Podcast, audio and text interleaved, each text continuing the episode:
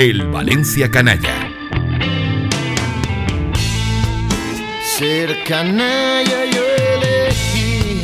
Con Paco Gisbert.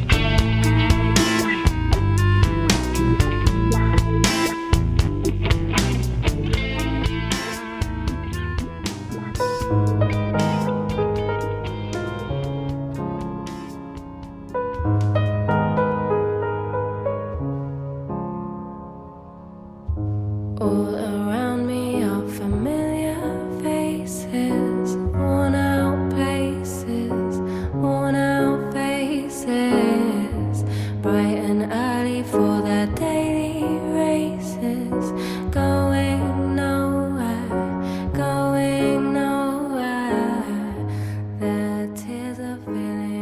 Finales del siglo pasado formé parte de una tertulia mensual sobre el Valencia Club de Fútbol que reunía aficionados históricos al equipo que gracias a su posición en el mundo de la prensa, de las peñas de animación o de la vida social de la ciudad, tenían una cierta influencia en la opinión pública y el entorno del club. Nos reuníamos un lunes al mes en el reservado del restaurante Cailuce, Cenábamos opíparamente los manjares preparados por la familia Ollarvide e intentábamos arreglar los defectos del club de nuestros amores, amén de practicar una siempre sana crítica sobre lo que sucedía en aquellos años, que no era poco. Éramos un grupo variable de entre 8 y 12 personas, cuyo nexo de unión era la defensa del Valencia desde una perspectiva más racional que pasional, ya que todos nosotros, aparte del fútbol, amábamos la literatura, el arte o el cine. Y si bien nuestras discusiones jamás tuvieron repercusión alguna sobre los acontecimientos que vivía el club, nos hacíamos la ilusión de que era así, aunque solo fuera porque entre nuestros contertulios se encontraban varios pesos pesados de la prensa deportiva valenciana en el tránsito de siglos. Después de la cena, algunos irredentos continuábamos la noche y la tertulia por los bares que permanecían abiertos en el barrio del Carmen los días laborables. Una de esas noches, los únicos supervivientes de la noche en que habíamos arreglado el mundo valencianista y escuchado las oflamas del añorado Álvaro Yarvide a los postres, éramos Rafa La Huerta y yo.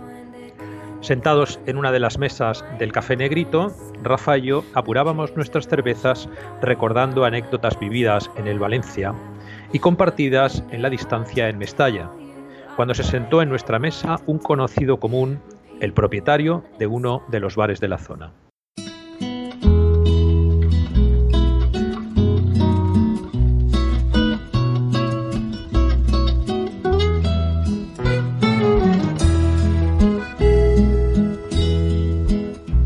Tómate esta botella conmigo una vez aposentado entre nosotros, el tipo, en evidente estado de embriaguez, adivinó que estábamos hablando de fútbol y supuso que de fútbol vintage, porque inmediatamente y con contundencia de político en campaña electoral, soltó una frase que Rafa y yo, casi 20 años después, seguimos recordando. Hay que reivindicar la figura de Cerveró. Rafa y yo nos miramos conteniendo la risa, y cuando nuestro improvisado compañero de tertulia comenzaba a loar la aportación del defensa de Real de Montroy a la causa valencianista, le dimos una excusa para marcharnos y lo dejamos allí, solo, con su mito Cerveró y su cuarto cubata de ron con cola. José Cerveró nunca habría sido un personaje apropiado para este programa de radio si no hubiera sido por esa anécdota.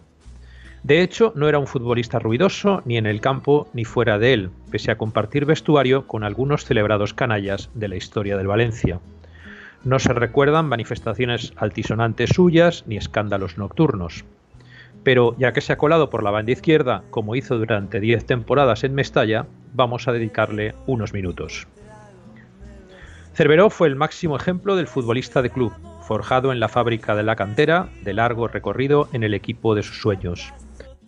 Debutó en el Valencia en 1973, cuando el equipo intentaba la difícil transición desde los años dorados de comienzos de los 70. Vivió de primera mano los años de opulencia al lado de grandes estrellas como Kempes, Bonoff, Diarte o Sorsona, y dejó el equipo en 1983, cuando los fantasmas del descenso a Segunda División comenzaban a vislumbrarse. Cerveró era un lateral izquierdo rocoso y buen defensor, de escasa capacidad goleadora, solo marcó tres goles en toda su carrera, que sirvió al club que lo había formado con fidelidad y sin rechistar, tanto cuando fue titular como cuando tuvo que chupar banquillo. Y como ya hemos dicho, fue un personaje discreto, de esos que están, pero no te das mucha cuenta de que están, que aportó su granito de arena a la historia del club desde el silencio y el trabajo diario. En el fondo, nuestro amigo el borracho tenía toda la razón, pero en su delirio olvidó una reflexión que en ocasiones yo me he hecho y que tiene que ver con la extraordinaria capacidad que ha tenido el Valencia para generar laterales izquierdos y no diestros. Desde Sol, llegado al Valencia con 15 años de edad, los laterales derechos que han hecho historia en el Valencia han llegado desde otros equipos, mientras que la izquierda, desde Cervero, ha estado ocupada por futbolistas como Revert, Giner, Jordi Alba, Bernat o Gallá. El Valencia, en ese sentido, es un club de izquierdas. Y es que quizás nuestro amigo el borracho, que era de izquierdas y de temperamento combativo, olvidó aquella noche dónde tenía la derecha y dónde la izquierda, entre tanto cubata de ron y tanto cubata de ron. Sin querer. No te agaches ni me hables de frente. Simplemente la mano nos damos.